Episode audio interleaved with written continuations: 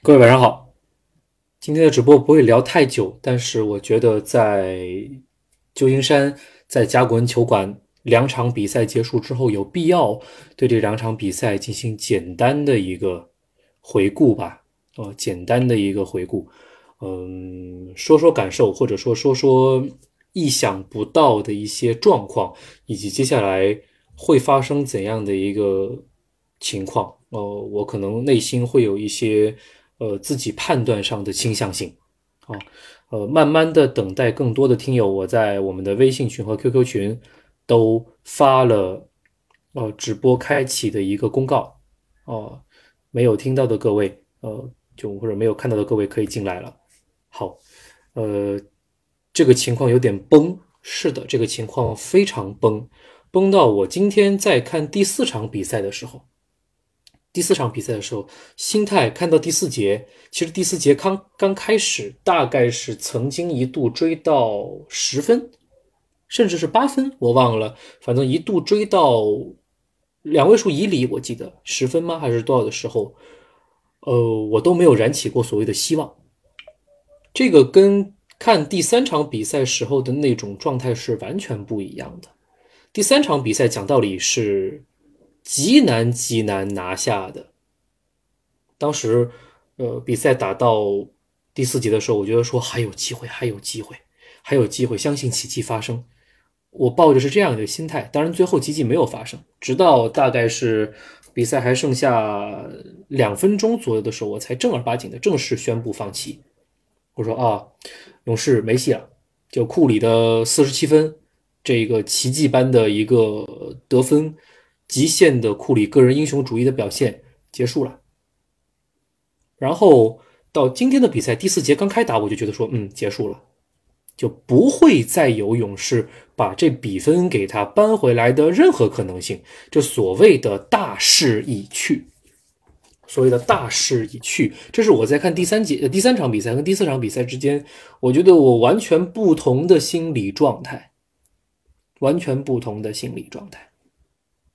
是的，呃，我们回顾第三场比赛的时候，我们会发现说，呃，那是绝境中的勇士，那是输无可输、已经惨无可惨的、伤无可伤的勇士，在只有库里一名正儿八经的称得上能得分的人，哦，在他只有一个人的状况下面，哦，拼尽全力。刚开场就开启得分模式，等等等等，这些呃，关于库里拿到四十七分，呃，怎么投三分，怎么突破，怎么在中距离寻求一切得分机会，他放弃了自己在杜兰特加盟之后相对偏谨慎的打法，回到了正儿八经火力全开的二零一五一六这种赛季这种状况。哦，那是有无限开火权，可以无限浪投，而且一定给你浪出奇迹的库里。总决赛第三场，这第三场比赛，他回到了那种状态，那种放飞自我的日天状态。哦，这是我们看到的库里。我不再多具体描述溢美之词，就库里在第三场比赛中间能怎么得分怎么得分，不再。讲求任何说，我是不是在中距离投个两分球不是特别好？哦，我是不是在三分线太急着出手不是特别好？不，库里不这么不这么搞，能得分就得分，能怎么得分就怎么得分。我觉得第三场比赛的库里打得很像利拉德，打得极像利拉德，那是近几年来比较少见的露出杀手状态的库里的个人表现。就这是要杀人，确实很伟大，四十七分，哦，不朽的一个战绩，但是没有办法带来胜利。这个其实我们做好了心理准备。我在当时在看这场比赛的时候，我是有心理准备的。很多人就说啊，库里会大爆发，怎么样怎么样，库里会带来奇迹。我是有心理准备，说这场比赛会应该会输。但是库里确实的大大大爆发，确实带来的一些奇迹的可能性，让我燃起了一种信念，就是啊，输了正常，万一赢了，载入史册的一场比赛。以及确实没有出现我在之前的直播中间预料说莱昂纳德要血洗甲骨文球馆，要血洗要血洗弯曲这种这种东西，没有出现啊，让我让我想起说，嗯，莱昂纳德半场居然打得这么不好，上半场很犹豫，哦，腿上也灌铅似的，并不是很灵活，哦，打得非常不好，燃起了希望，再输掉那种说，哦，反正之前之前自己预测过。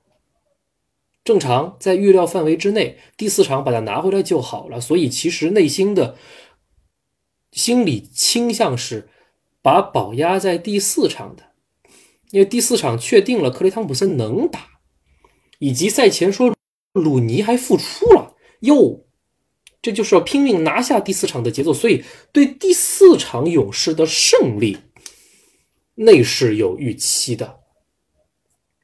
那种状态是有预期的，但是当第四场正儿八经打完的时候，尤其是在第一节啊，这就是第第四场的决心，生死战的决心。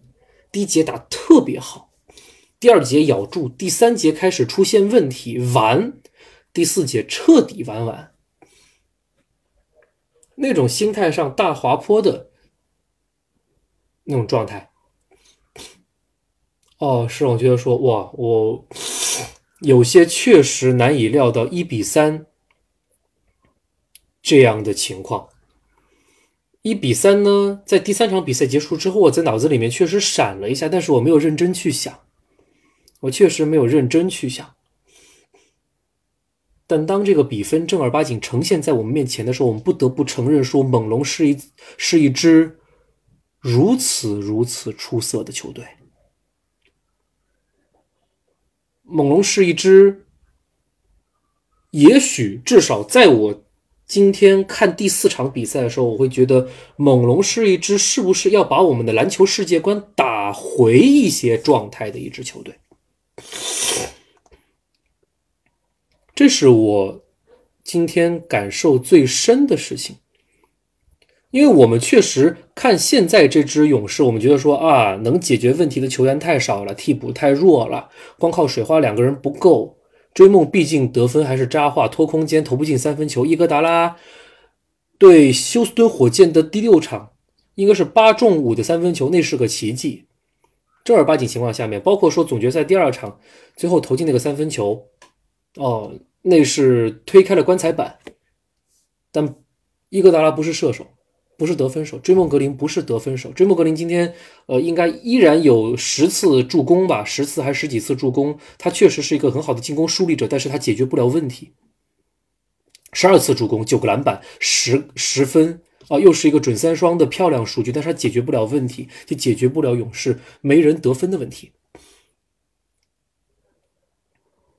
上一场比赛，上一场比赛在库里。拼到弹尽粮绝，勇士拼到弹尽粮绝情况下面发挥最好是谁呀？库克，是库克。库克反复在中距离投进球，中距离单挑投进高难度跳投。今天人品守恒定律，库克萎了。上场比赛投的非常好的丹尼格林，今天顺利的在前面五投不中还是六投不中，六中零，也顺利的萎了。对我们是能够预计到的一些状况，就是说你。尤其是在，呃，如此竞争激烈的季后赛总决赛的舞台上面，能够连续两场发挥，或者连续三场持续发挥极为高效的球员，持续得高分的球员，那是超级巨星的能力。你作为一个角色球员，你能发挥持续好，那是很难很难的事情，非常非常难的事情。啊，所以哦，库克投篮。不像第三场那么好了，哦，那个丹尼格林不像第三场那么好了，能理解，就是能理解，尤其是勇士这边少了得分手，但是连差两场这种事儿是很容易发生的，一场好了很难代表你下一场会好，但是一场差了，你下场还差是很容易做到的。呃，勇士的其他人确实在追梦格林、伊戈达拉、考辛斯等等等等，库克在下面麦金尼等等等等，今天没有太多人站出来，除了伤愈复出的鲁尼，极限复出鲁尼确实打出了相对不错的高效的数据之外，啊，但鲁尼的伤我们能看出来，根本罚球的姿势都变了。只是在篮下小鸡啄米的时候，前场篮板点的时候会稍微的能蹭一些分数，已经非常非常不容易了。库里上一场比赛四十七分，这一场确实也是，我们只能说真的是比起来相对而言萎了一下。勇士的问题我们不再多提了，我们上场上一次直播中间也讲过了，自己进攻的人员的问题，哦，人员不够，空间不足。没有杜兰特，你确实在进攻火力上面是是差了好多好多的，我们不得不承认这一点，必须承认这一点。哦，然后正好碰上了呃猛龙这样防守非常好的单兵能力加上团队防团队防守特别好的球队，然后进攻端他有的是办法，猛龙有的是一些简洁明了的办法去解决问题。My great VJ。你讲了一个，我确实想在今天稍微书写一下的，或者说稍微带几句的一个点，这是纳斯教练让我觉得这个教练难道真的这么精于计算吗？啊，本赛季一些一些名头不是特别特别洪亮的教练。打出了很高的名堂，比如说掘金的麦克马龙教练，呃，是打出一些名堂的，不仅把掘金带到了西部第二的这样一个位置，而且在西部最后的排名争夺战中间开始精于计算。哦，整个 NBA 就是马龙的后花园啊，诸葛马龙等等等等一些溢美之词，呃。以及猛龙的纳斯教练，我还是反复强调，我在东部的前面的系列赛中间，觉得纳斯教练是一个战术储备不足的人。但随着赛季的深入，随着比赛的深入，觉得说开始出现一些观念上的大翻转。呃，除了他的战略层面，我反复强调他的战略层面做做的非常好之外，哦，他想到了用。呃，人墙战术去搞定字母哥这样的一个大战略方面的方向，以及临场应变上面，也是我对他全新的一个更新。呃，想到了在克雷汤普森意外受伤情况下，极限变了 box and one，一防四连，然后实施夹击库里的策略。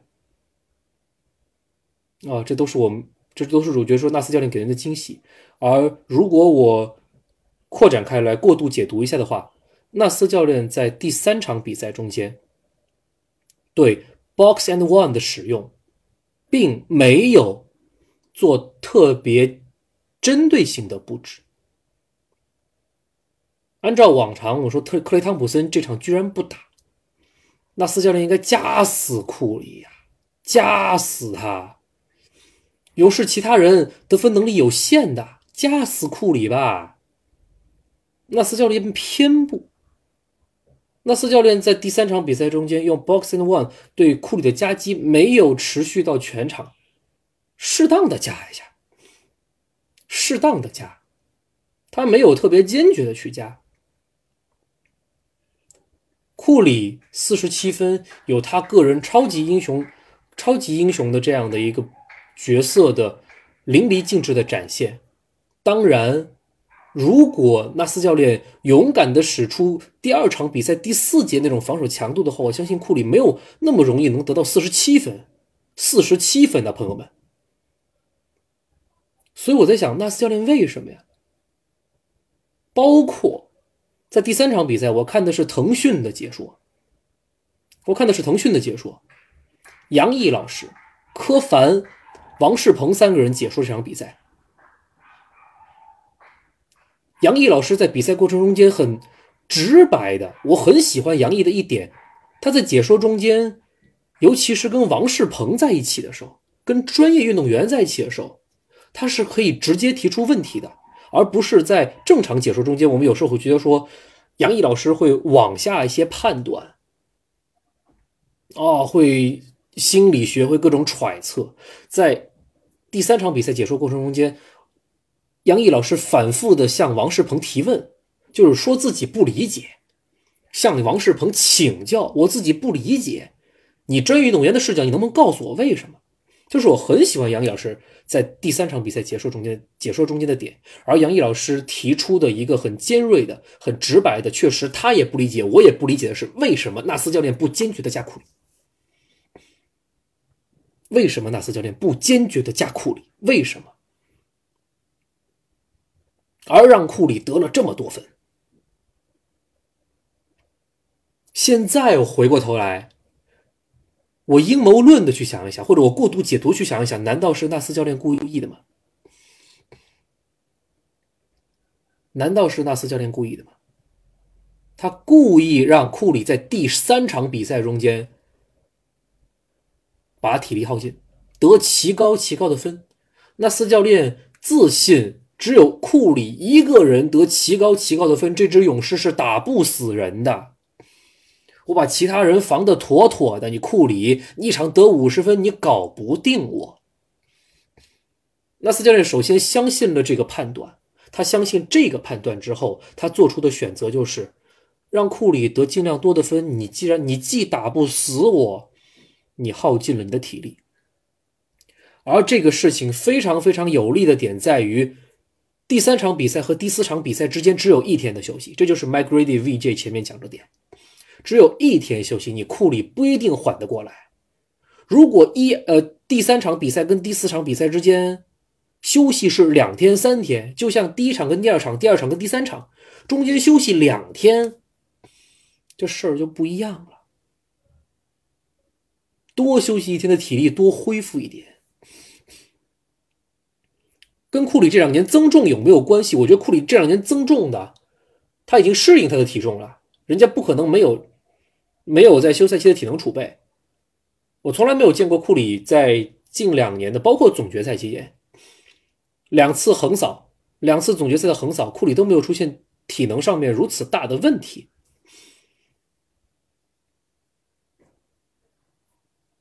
哦，所以他这样的体重，我觉得不不是特别要纳入太多的考量范围。然后。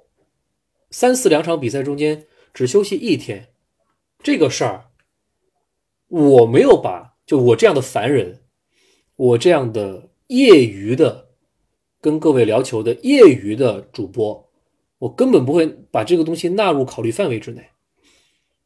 精明的 NBA 级别的教练组、制服组们，他们纳入了考量范围，然后做出了第三场比赛让库里一个人打疯吧。日天去吧，把体能耗尽去吧的判断。然后比赛来到了今天，勇士上半场拼的那叫一个拼，第一第一节拼的那叫一个拼，下半场没体力了，一点体力没有了，所以下半场被带走了。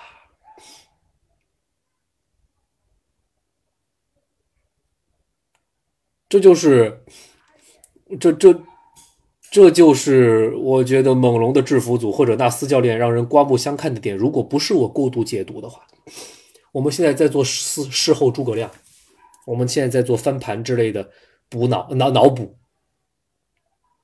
如果真的是这样，这制服组是有智慧的，大大的智慧。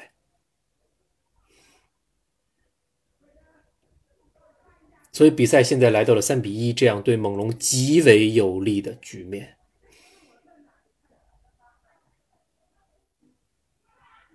而我在想的是，不仅是猛龙的制服组做了这样一个赌博吧，而且这样的赌博在他们眼中应该是一个能赌赢的一个概率。制服组做出了他们的努力，猛龙的领袖莱昂纳德。做出了他的努力。勇士今天抢开局，一上来玩命跟你打，那防守强度巅峰，勇士五小的防守强度太厉害了，猛龙根本喘不过气。但比较少见的。莱昂纳德第一节站出来了，第一节猛龙应该只得了十七分吧？我印象中间猛龙只得十七分，莱昂纳德一个人拿十二还是十四十四分，一个人拿十四分。第一节首先莱昂纳德比较意外的先站出来，一个人先解决问题。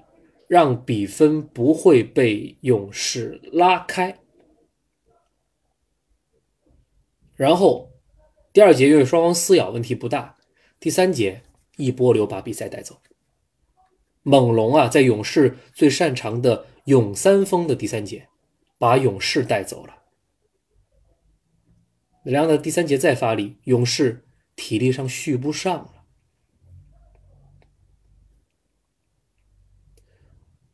我在想，我们季后赛看东部的进程，尤其是猛龙这个赛季在东部季后赛中间的起伏。我们不谈对七六人的那个系列赛，我们就谈东部决赛对雄鹿的那个系列赛。不管是整个系列赛的进程，先输两场，连扳四场这样的进程，还是细化到。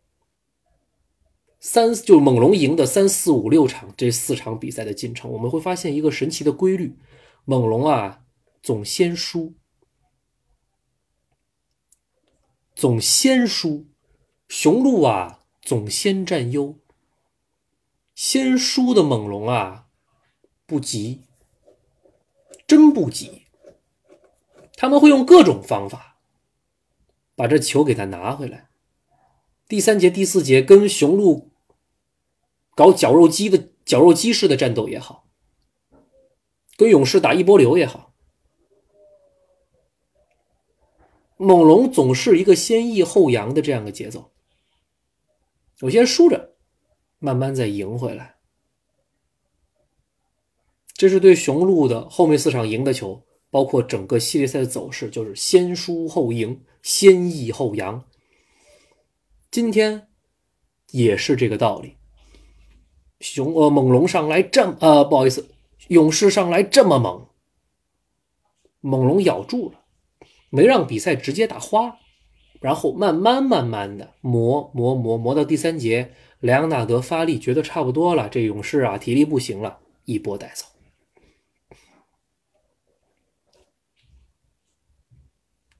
这只猛龙身上有让人意想不到的坚韧跟沉稳。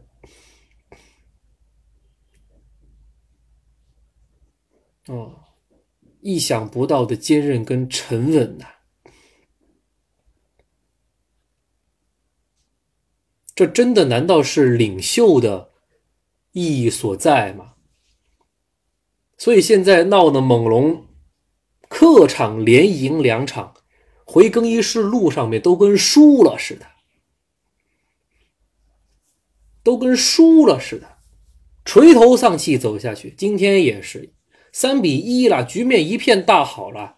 我看见笑的呀，只有范弗利特，这还是眼角被打开了，流了好多血，缝了七针还是几针，掉了颗牙，在替补席上坐着，露出了阳光般的笑容，邻家男孩般的笑容，微笑，也是微笑。微笑完，比赛结束了，低着头回更衣室。不闹腾，不庆祝，大家脸脸上都没什么表情，这难道真的就是领袖的作用吗？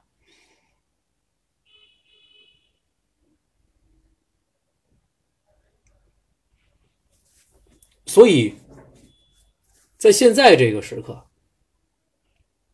在现在这个时刻，我前面节目刚开始的时候，我说我的内心会有一个。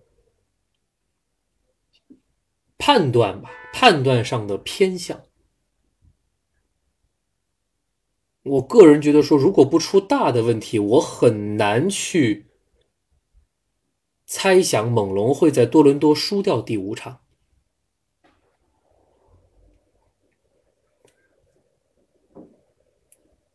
在这个系列赛中间，我跟各位很早就提过的是，我内心偏向还是勇士。我内心偏向于勇士，我反复解释过，我喜我喜欢勇士这支球队的球队文化，他们相信的事情，他们相信的团队篮球和内部人才发掘。哦，我相信这些事情。这支球队养球星，同样也养人。哦，培养文化也养人，这是我相信的事情，这是这也是我，这是我欣赏的事情。所以内心偏向其实是勇士，我很早就承认过这一点。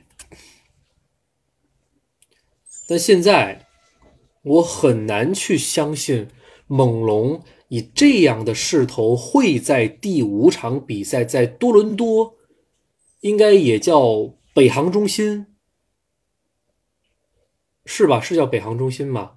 多伦多的主场会输掉第五场，我很难去相信这个事儿，尤其目前没有任何的迹象说杜兰特会回来。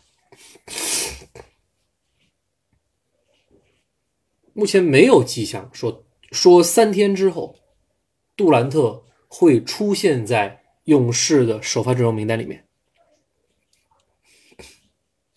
所以我在想，现在现在比赛打到这儿，我个人的判断的趋势也好，很多球迷的预期也好，觉得说，枫叶银行球馆，谢谢谢谢您的更正，谢谢您的更正。哦，北航中心那是热火。我记得，如果记得没错，那是热火吧？是吗？不好意思，枫叶银行球馆，感谢您的纠正。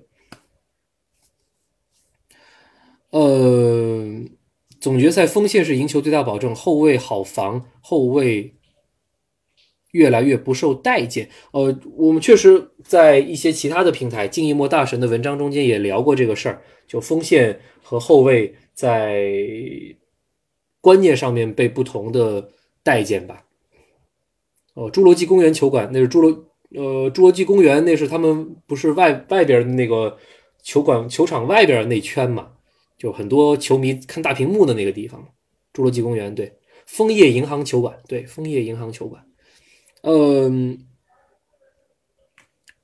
我们就追溯今天的比赛，第一节在勇士这么强烈的、强硬的、极限的、巅峰的防守下面。猛龙咬住是靠莱昂纳德的个人能力。第三节同样有莱昂纳德不可或缺的一上来两记三分球，把这节奏给他打出来，然后继续在第三节得分。第三节莱昂纳德得十五分还是十七分，对吧？但我觉得第三节，包括第二节吧，呃，尤其是第三节还有第四节的开局阶段，把比赛局势稳住。呃，我觉得最杀人的东西倒不是莱昂纳德。莱昂纳德给打了基调，给定了基调。呃 m y g r a d VJ，我我们觉我觉得我个人跟你真的有点默契哈。我刚想说的就是伊巴卡，奠定基调，呃，奠定基调是莱昂纳德，但真正的把比赛杀死的，让勇士让我个人觉得说勇士没有机会扳回来了，那是洛瑞跟伊巴卡的挡拆，洛瑞跟伊巴卡的挡拆。我惊奇的发现，我神奇的发现，洛瑞跟伊巴卡的挡拆，勇士居然防的一点办法都没有。我们纵观猛龙的套路，我们说猛龙的防守，前段时间之前的节目已经提过了，就防守如此如此的好，所有人的单兵防守能力，加上很好的防守范围、防守覆面积覆盖的范围，呃，很好的补防和默契等等等等。他们不用无限换防这样的策略，就用正常的，一出挡拆我在后面跟，及时换防或者后方呃轮转换位等等等等，啊这些这些都防守东西我们都说过了，进攻进攻他们有莱昂纳德这样的王牌打底，关键时刻进呃进攻打不开了，王牌解决问题，所谓的金一墨大神所谓呃经常讲的硬解法，硬解法对吧？哦这没问题。这没问题。猛龙其他的套路确实不多，他们没有勇士这样五花八门的，呃，跑八字、纷繁复杂的战术跑位，跑出一些极好的空切机会，没有。他们的无球走位，呃，一些简单的无球掩护有简单吧。说白了，他们的整个进攻套路没有那么复杂，但都比较有效，能打到一些痛处。这当然也是建立在很好的个人能力基础之上的。猛龙是一支，我觉得他像他首发阵容吧，除了丹尼格林之外，丹尼格林时准时不准，哦，铁林嘛，第三场可以很准，第四场可以很不准。呃，除了丹尼格林之外，其他几位进攻上面都有一些活儿。哦，小加索尔的低位单打有退化，但是呃，上限的威胁还是在的。西亚卡姆不用讲了，呃，樱木花道式的存在。莱昂纳德。洛瑞，我们提提洛瑞吧。洛瑞今天跟伊巴卡的挡拆，呃，伊巴卡的跳投，说实话时灵时不灵。今天投的还算 OK，但今天主要是挡拆打成了，顺下太轻松了。包括顺下到篮下之后，如果遇见防守补位的话，勾手也能进。主要是为什么伊巴卡能有这么好的机会呀？坚决的跟洛瑞打挡拆。后来伊巴卡被被换下了，小加索尔上来打不出这样的效果。首先，这基于伊巴卡的机动性比小加索尔要好，这个毋庸置疑。另外是我觉得勇士的防守策略，勇士的防守策略，伊巴卡跟洛瑞的挡拆，勇士的防守策略是很不清楚的。追梦格林，尤其是追梦格林作为伊巴卡的主要防守人，他要么上去包包夹了，这上去包夹呢？逼的也不紧，逼的也不紧。说实话，这就是我们上期节目提到的。哦呦，小加索尔的包夹，包夹也是有质量好坏的，可以逼得紧，可以逼得不紧。追梦格林今天对洛瑞的包夹逼的真的不是很紧。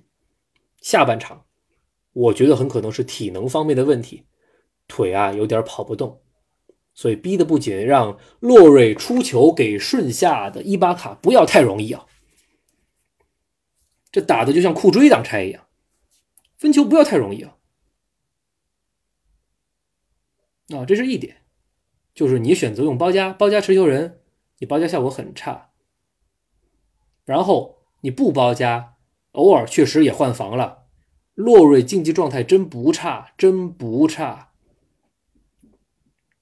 真不差，洛瑞啊，突你，你这不是腿上灌铅吗？你这没体力吗？洛瑞还是能够靠速度突你的，突你大个子，稍微体型大一点的，突破之后，由于下半场勇士的防守体能，还是说白了是个体能问题，无法做到高质量的补防和轮转换位。洛瑞杀入禁区之后，做简单的突破分球。突破分球给莱昂纳德，突破分球给丹尼格林，不难，真不难。突破分球给西亚卡姆，甭管进不进，那都是好机会，那都是好机会。看准了勇士的防守的体能啊，脚步啊，轮转换位质量啊，包夹质量啊，换防质量啊，都在下降。我用最简单明了的办法撕开你的防线。这种套路吧，对雄鹿不顶用，因为雄鹿就是一个龟缩禁区、禁区防守极好的一支球队。洛瑞啊，对雄鹿的系列赛中间，呃，或者对七六人的系列赛中间，他可以投出很好的三分球。因为雄鹿也好，七六人也好，他们有大中锋镇守篮下，大陆啊，伊恩比德啊，镇守篮下。禁区保护的可好了，但是对勇士，勇士没有大中锋镇守篮下，在这个时候，洛瑞的突破就体现出了很好的价值。勇士是一支不龟缩的球队，那所以洛瑞突破出来，突破分球给莱昂纳德，没有机会再做第二层突破分球，突分突分突分，把你阵型打乱。当你的。体能，你的轮转换位没有那么到位的时候，我一定有机会，我一定有机会。这就是猛龙下半场干的事情。除了莱昂纳德领导球队把比分带走之外，洛瑞跟伊巴卡的挡拆，洛瑞的突破分球，那是极好极好的。洛瑞今天个人进攻其实一般，其实真的一般，十二中三，三分球四中零，他上场投的那么好，这场下来了，没错，这场下来了啊！人品守恒定律依然在起作用，但是洛瑞则用别的方式杀死勇士。对，只看数据没什么存在感，特别棒。所以这是我很惊讶的地方。你要说今天西亚卡姆特别厉害吗？呃，其实西亚卡姆今天还好了。其实今天还好，我觉得从战术层面，洛瑞今天呃发挥的作用是仅次于莱昂纳德的。洛瑞跟伊巴卡这两个人的配合是仅次于莱昂纳德的。所以，我们。把比赛说回来，就我们分析了，就是简单聊了今天的第四场之后，我觉得还是回到那个话，呃，猛龙这样的球队，我推荐各位真的去看一看敬意莫大神。我每次直播都要提敬意莫大神。今天我没有太多剽窃人家的观点，我推荐各位关注敬意莫大神的公众号，看看他昨天发的文章，昨天发的一篇关于灌篮高手跟猛龙的。对比的相关文章，那是我近段时间看看的文章中间非常有价值的一篇。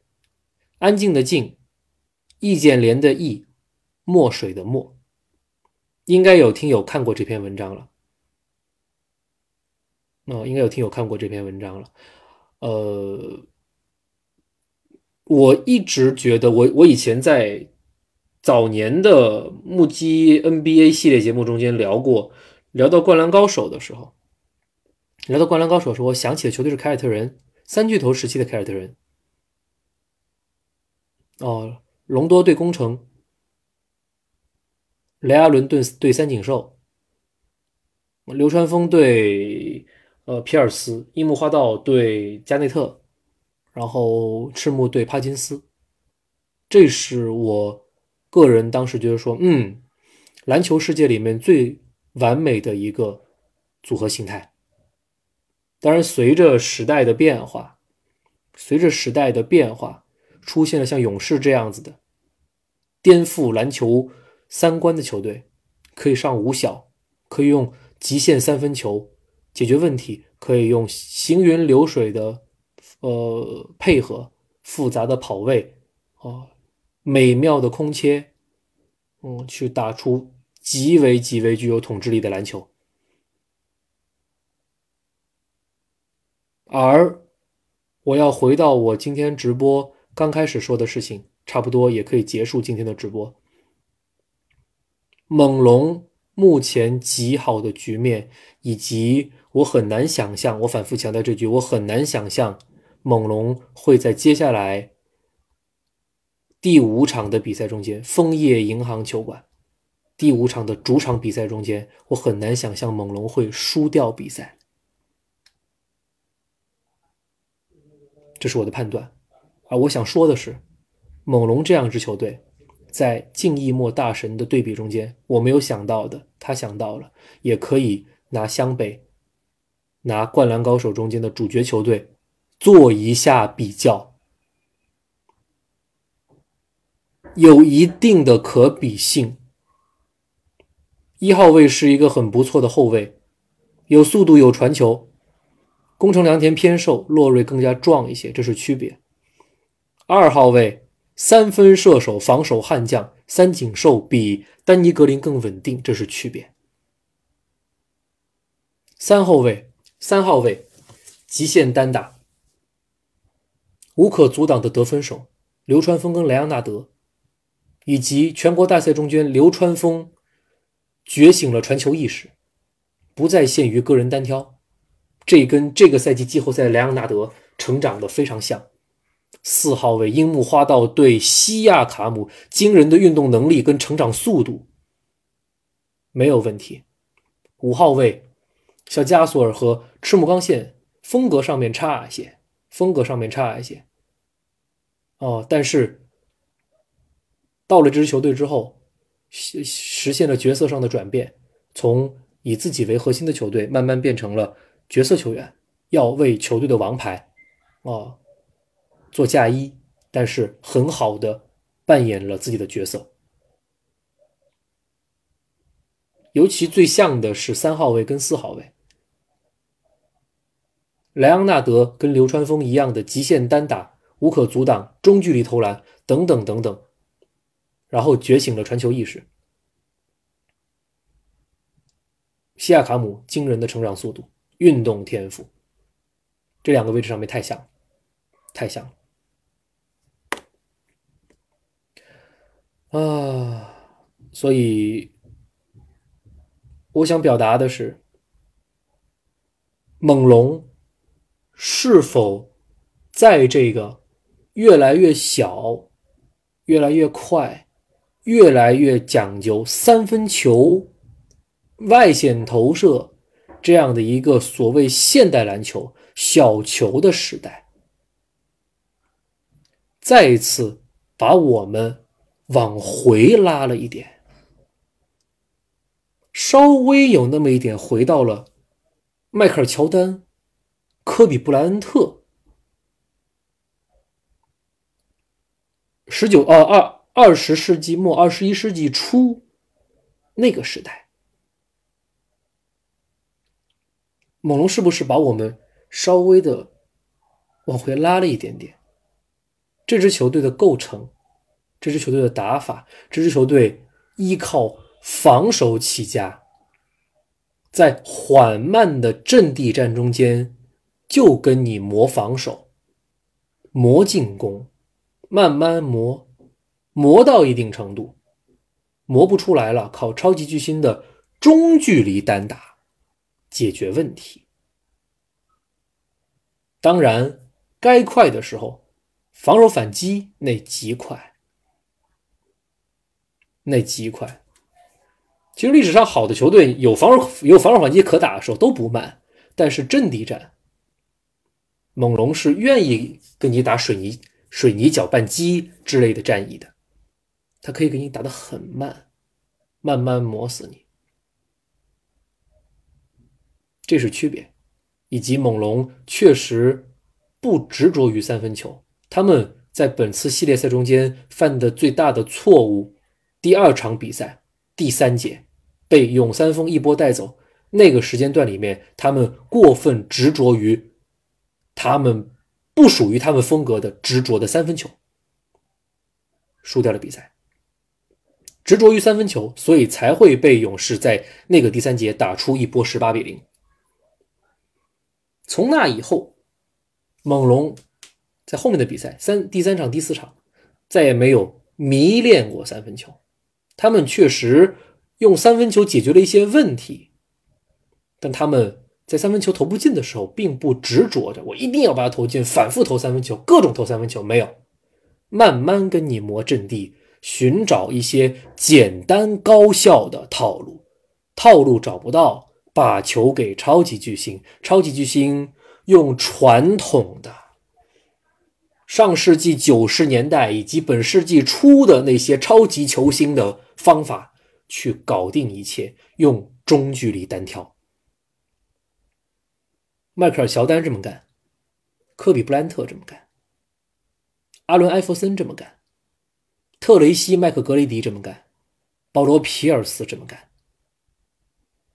那些我们眼中已经退役的、成为经典的名人堂的老牌巨星们，他们这么干。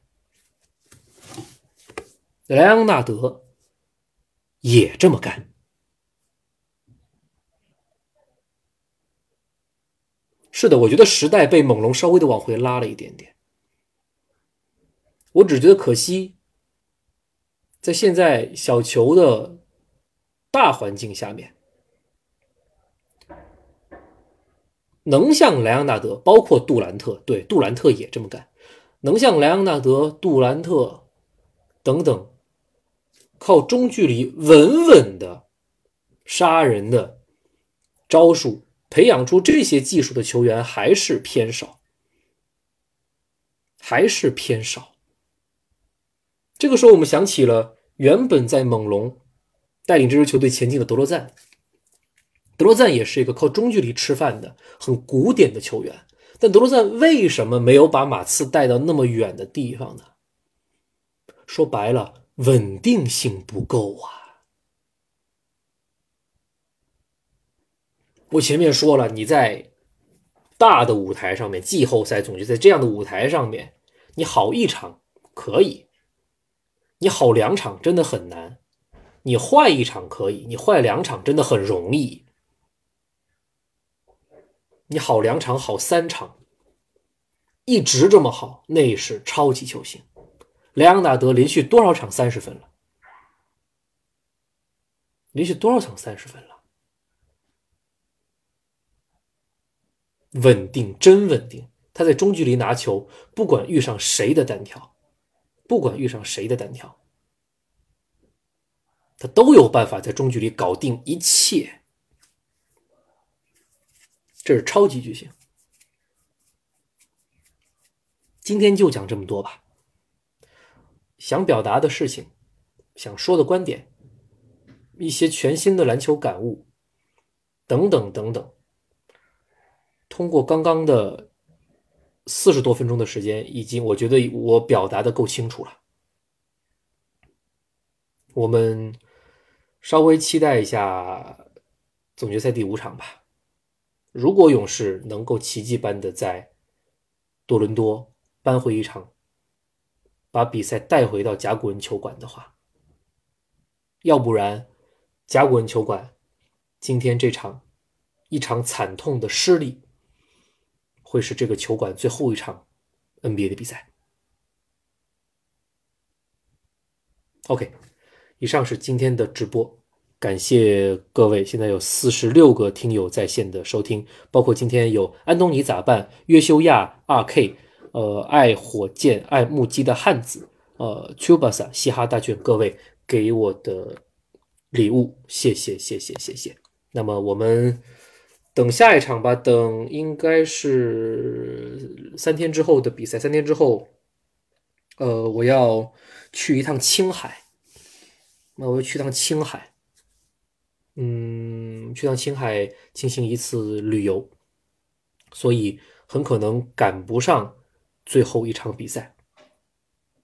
对，我要去青海进行一次为期一周的旅行，应该是赶不上看最后的颁奖了吧？不管是第五场还是第六场，如果比赛有第七场，也许能赶上。哦，但是我预计赶不上。好，谢谢各位的支持，今天直播就到这里，下次再见吧。